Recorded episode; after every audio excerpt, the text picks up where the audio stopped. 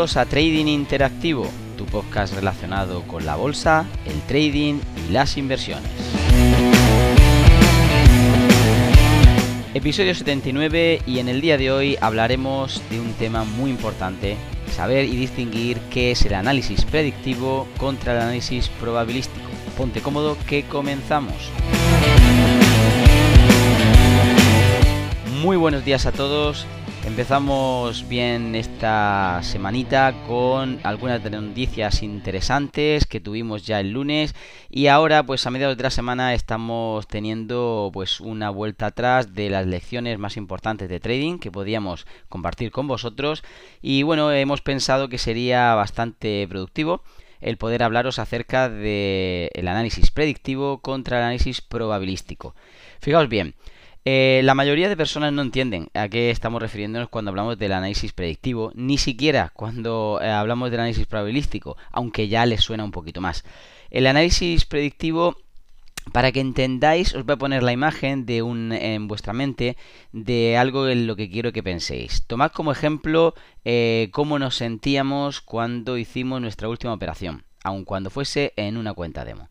estábamos ansiosos, estábamos temerosos, eh, teníamos incertidumbre, lo pensaste mucho antes de abrirla, deseabas cerrarla en cualquier momento, eh, sentías euforia, eh, sentías que a lo mejor estabas derrotado, humillado, incluso antes de comenzar.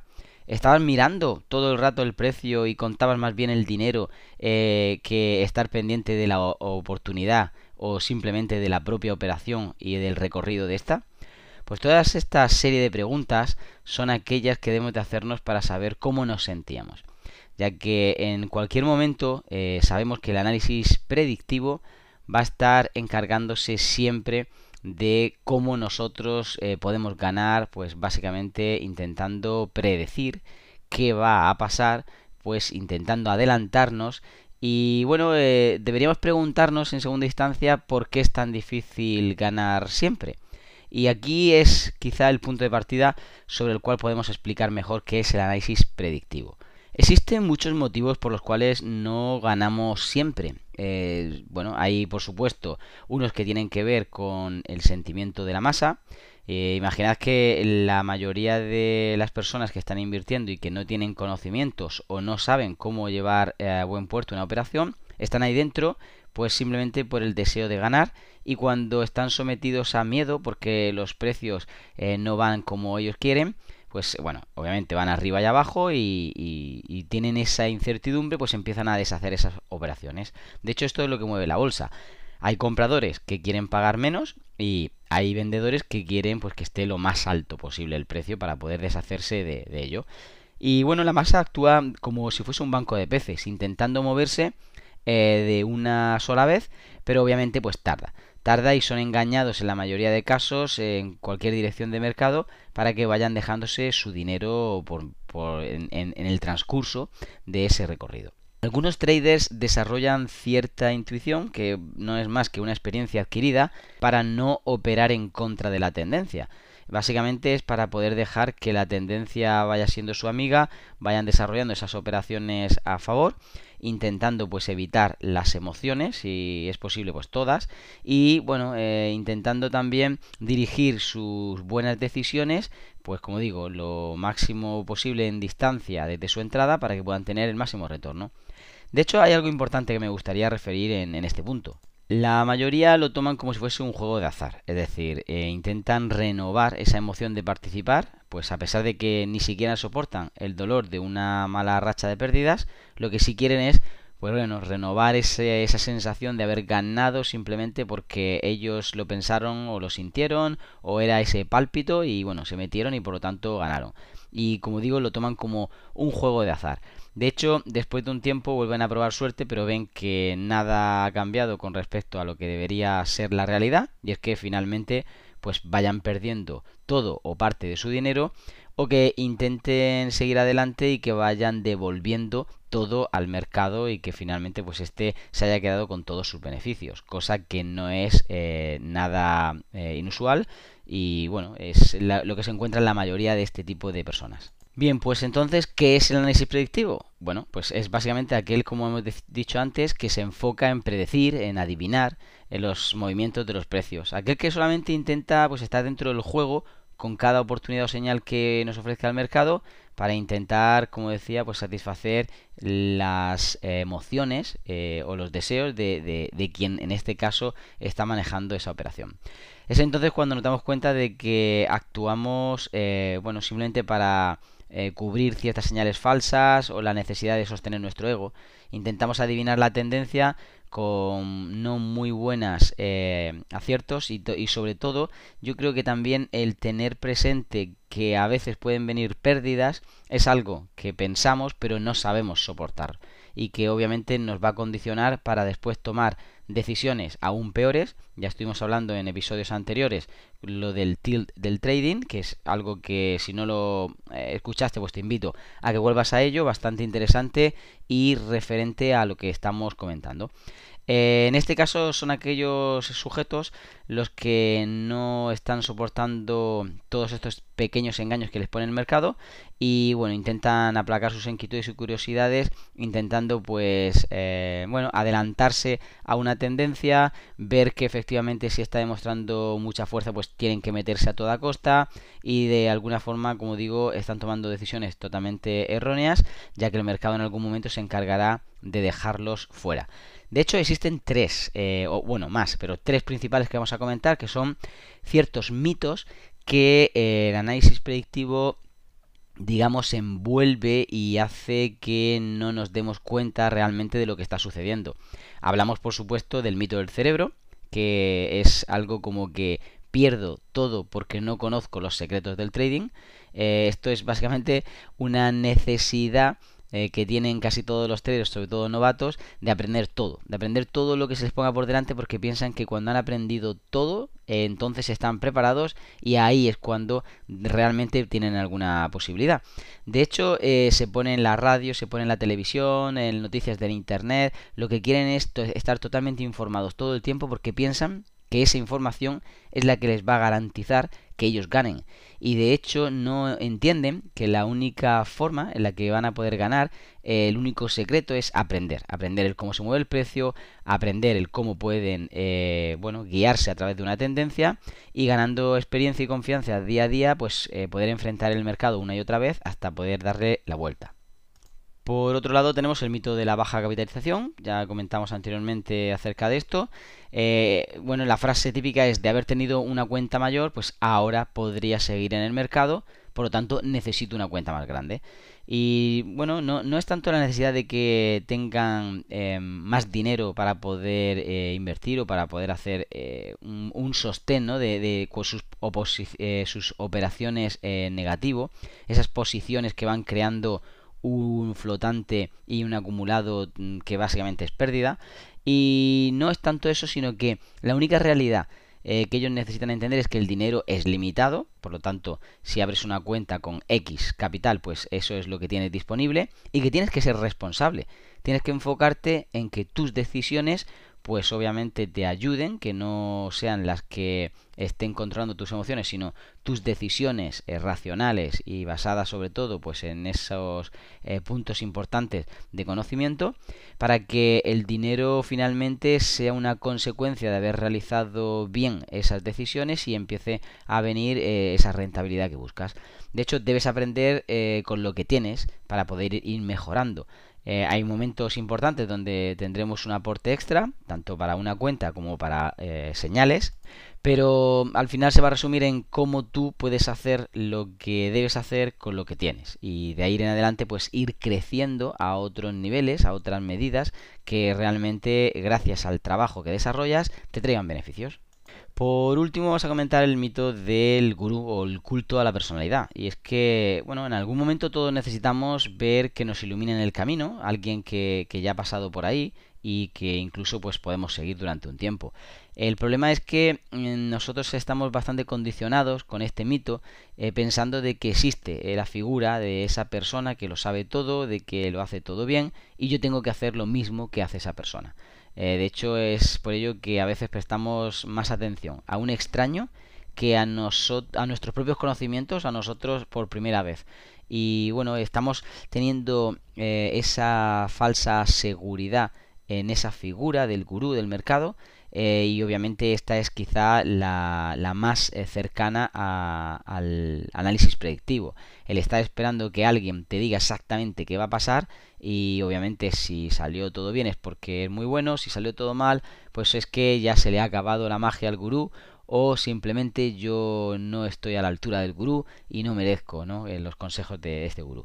Entonces mm, hay que intentar puntualizar esto ya que para ello a veces somos capaces de anular todo lo que sabemos y nos quedamos solos, a ciegas, eh, intentando utilizar algo que no es nuestro, sino que es de otra persona, incluso que no sabemos si es apropiado para nosotros y ni siquiera sabemos cómo utilizarlo, solo que pensamos que es eh, forzosamente lo que necesitamos hacer para poder ganar. Y no solamente para poder ganar, sino que es eh, en nuestra mente lo único que podemos hacer para ganar. Y eso es falso, totalmente falso. ¿Deberíamos tener un mentor? Sí. Debemos tener un mentor que nos enseñe, que nos guíe, que nos ayude, que nos envuelva durante un tiempo, pero no la figura de una persona que es la única que tiene razón sobre las cosas que suceden en el mercado, porque realmente eso ni existe, ni es eh, bueno y ni provechoso para nosotros. Por lo tanto, sujeto a todos estos eh, modelos erróneos de pensamiento, ese análisis predictivo nos está limitando. Pasemos a ver el análisis probabilístico. A ver, ¿qué es el análisis probabilístico? Bueno, pues como casi casi su nombre indica, es el tipo de análisis basado en las probabilidades, incluso en lo que serían las situaciones que se van generando pues próximamente en el mercado para que nosotros podamos analizar, podamos detectar, e incluso podamos actuar sobre ellas de una forma eh, coherente. Cuando hablamos de una forma coherente hablamos de una gestión eh, pertinente y de una gestión eh, bueno bastante centrada en un protocolo y sobre todo pues lo que necesitamos es encarar de una forma correcta pues diferentes escenarios que puedan suceder y en base a esto, como yo voy a seguir haciendo siempre lo mismo, puesto que ya he visto que tomando esta eh, decisión tengo tantas probabilidades de acierto, pues voy a hacerlo. Eh, imaginemos, por ejemplo, que el mercado eh, empieza al alza y en mis sistemas o en mis pautas de, de, actuación de mercado, pues yo tengo diseñado que el mercado empieza al alza, pues yo me voy al alza si el mercado, porque hay un, no sé, un 60% de probabilidades de acierto, y si el mercado después de ese primer tramo se viene a la baja, pues yo me tengo que ir a la baja. Y en eso hay pues un 58% de acierto. Y si el mercado la primera vez sí que fue arriba, pero la segunda lo que hace es pararse, pues lo que yo tengo que, eh, no sé, sacar mi posición. Porque hay un 90% de probabilidades de que no continúe, ¿vale? Imaginad, eso simplemente me lo estoy inventando. Es decir, paso a paso yo ya lo tengo todo marcado yo ya lo tengo todo guiado y más o menos definido en cuanto a probabilidades de acierto. Por ejemplo, mm, hemos mencionado eh, semanas atrás acerca de los principios que gobiernan el trading, que son básicamente eh, los básicos, ¿eh? el principio de la continuidad y el principio de la fractalidad y el principio de la gestión. Aplicando estos principios, sabemos que tenemos al menos entre el 60-70% de acierto mínimo aplicando, como digo, estos principios, bueno, pues podemos guiarnos a través de estos principios y crear una serie de pautas de entrada-salida que respeten esto. Por lo tanto, ese análisis probabilístico basado en esas pautas también eh, de probabilidades de acierto nos van a dar, si cabe, todavía una mejor estadística a lo mejor podemos eh, acrecentar entre un 70 a un 80 eh, en vez de un 60 a un 70 de acierto gracias a haber ajustado nuestro análisis probabilístico a lo que ya está probado y testeado en mercado con respecto a sus principios. Es decir, de alguna forma lo que nos hace o lo que nos ayuda el análisis probabilístico es a tener un enfoque en el que no dejamos nada al azar, en el que quitamos las emociones y en el que los resultados son los que hablan, puesto que nosotros siempre hemos hecho lo mismo. Dicho de otra forma, en el ejemplo anterior veíamos que si subía el precio y se quedaba durante un rango, pues eliminamos la orden. Pues si yo hago siempre ese tipo de actuación, la mayoría de veces voy a ganar y la minoría perderé. Si la mayoría de veces gano y la minoría pierdo, pues mi cuenta sigue yendo hacia arriba. Por último, me gustaría comentar pues algunos aspectos que pueden ayudarnos a poder ganar la partida a las probabilidades en el mercado. Y bueno, principalmente tenemos la disciplina como quizá la característica más reseñable y es que cuando somos capaces de mantenernos más tiempo en juego gracias a haber tenido disciplina, es decir, haber cumplido ciertas reglas con unos objetivos determinados, pues en cuanto al número de stops que podemos tener o a la máxima racha de pérdidas, que es el drawdown, o incluso al número de las ganadoras y perdedoras que, tenemos o el porcentaje o cuantía de estas. Eh, cuánto han perdido las perdedoras y cuánto han ganado las ganadoras, por ejemplo. Cuando ya tenemos todo ese tipo de, números, al final de lo que se trata es poder eh, eliminar las emociones, como decía, de un lado y aplicar de forma coherente y disciplinada siempre lo que ya sabemos que funciona. De hecho, os recuerdo, hay una frase que comentamos el buen trader piensa con absoluta independencia, aunque puede coincidir con el grupo.